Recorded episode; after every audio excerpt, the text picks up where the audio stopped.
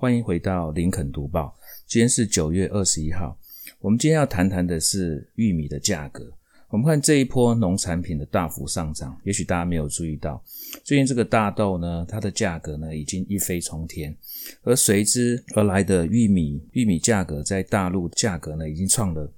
五年来的新高。我们看这一波的农产品的上涨呢，其实都是因为中国需求所带动的。我们看到中国大豆它的起涨点呢是在去年的十二月，那个时候呢每一吨是三千五百人民币。那到了今年九月的时候呢，每一吨呢已经到了四千五百九十人民币，那涨幅呢大有三十一个 percent。那美国的大豆期货，我们看到起涨点呢是在今年的八月十号才开始涨。那今年八月十号的时候，大概是在呃八百六十六美金，到九月二十一号急涨呢，涨到了一千零四十一美金，所以它涨幅呢，在这个一个月当中呢，就涨了有二十个 percent。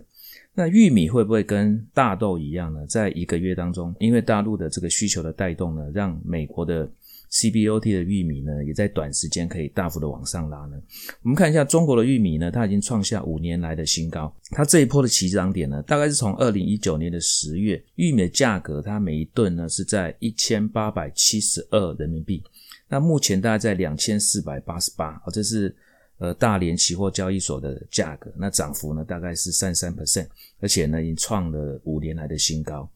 那这一波玉米的起涨点呢，大概是在八月十号，当时的价格呢是在三百二十美金，那目前是三百七十七美金，所以在这个一个月当中呢，它也涨了大概有十七点八个 percent，是今年三月以来的新高。所以看起来这一波的农产品的上涨呢，主要是因为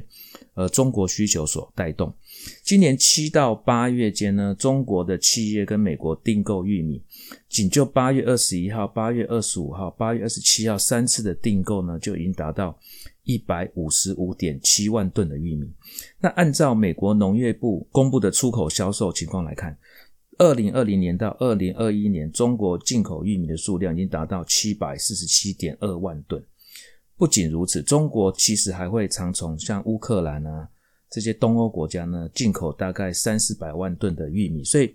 就这两项加起来，今年跟明年呢，进口中国大陆进口玉米的数量呢，就会超过一千吨了。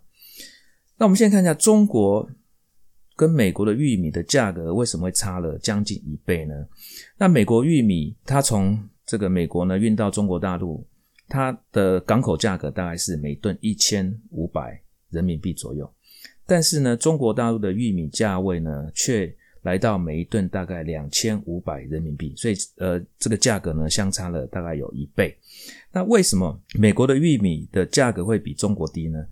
那其实中国的农产品这个价位呢，不只是玉米、大豆，还有各种猪肉、小麦、水稻，都是比中国大陆来的低啊。主要是因为美国它的种植成本很低。而且呢，像美国它所种植的这个玉米呢，主要是以基因改良为主啊，所以基因改良的玉米呢，它的性能比较好，而且它比较防虫害，所以它的每个单位的成本就会比较低。而且对于美国的玉米种植呢，它有一个呃，美国政府呢，对于他们有一定辅导计划或是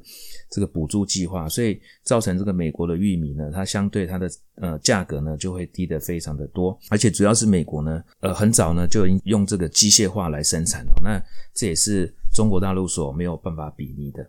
那我们看一下这两个地方的期货比较呢，来看一下，在九月十八号 CBOT 的玉米期货价格收盘呢，大概是呃三百七十八又四分之一美分啊，每每普氏。呃，美国的这个 CBOT 玉玉米呢，它的规格是五千普氏啊，那它契约价格是五千普氏。那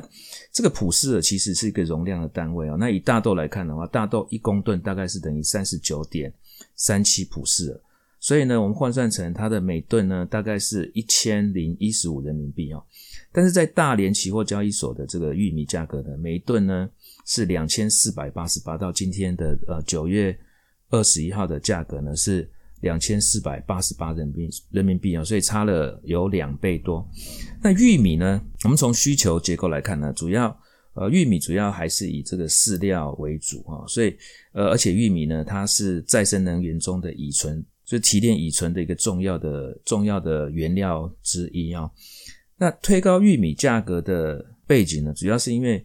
主要是中国大陆的供需的缺口。依照中国大陆粮食交易中心八月份它所发布的供需月报的数据来看呢，在二零一九年跟二零二零年的这两个年度，中国大陆玉米供需的缺口呢，大概有两千六百一十八万吨哦，所以这个缺口是非常的大。那在在市场人士来看呢，这个实际上这个供需缺口可能更大一些哈。那这个是玉米在中国大陆出现连续三年的缺口，那再加上最近的这不管是水水患也好，或者是这个台风台风袭击东北地区也好啊，所以造成这个玉米呢，它的大幅的减产，也是造成这个缺口呢持续的扩大。那另一方面呢，这个玉米的主要的。呃，是做这个饲料，所以如果说这个玉米缺乏，或是玉米价格持续往上走的话呢，这个饲料的价格就会往上走。饲料价格往上走呢，就会造成比如说猪猪肉跟这个禽类的这个价格呢，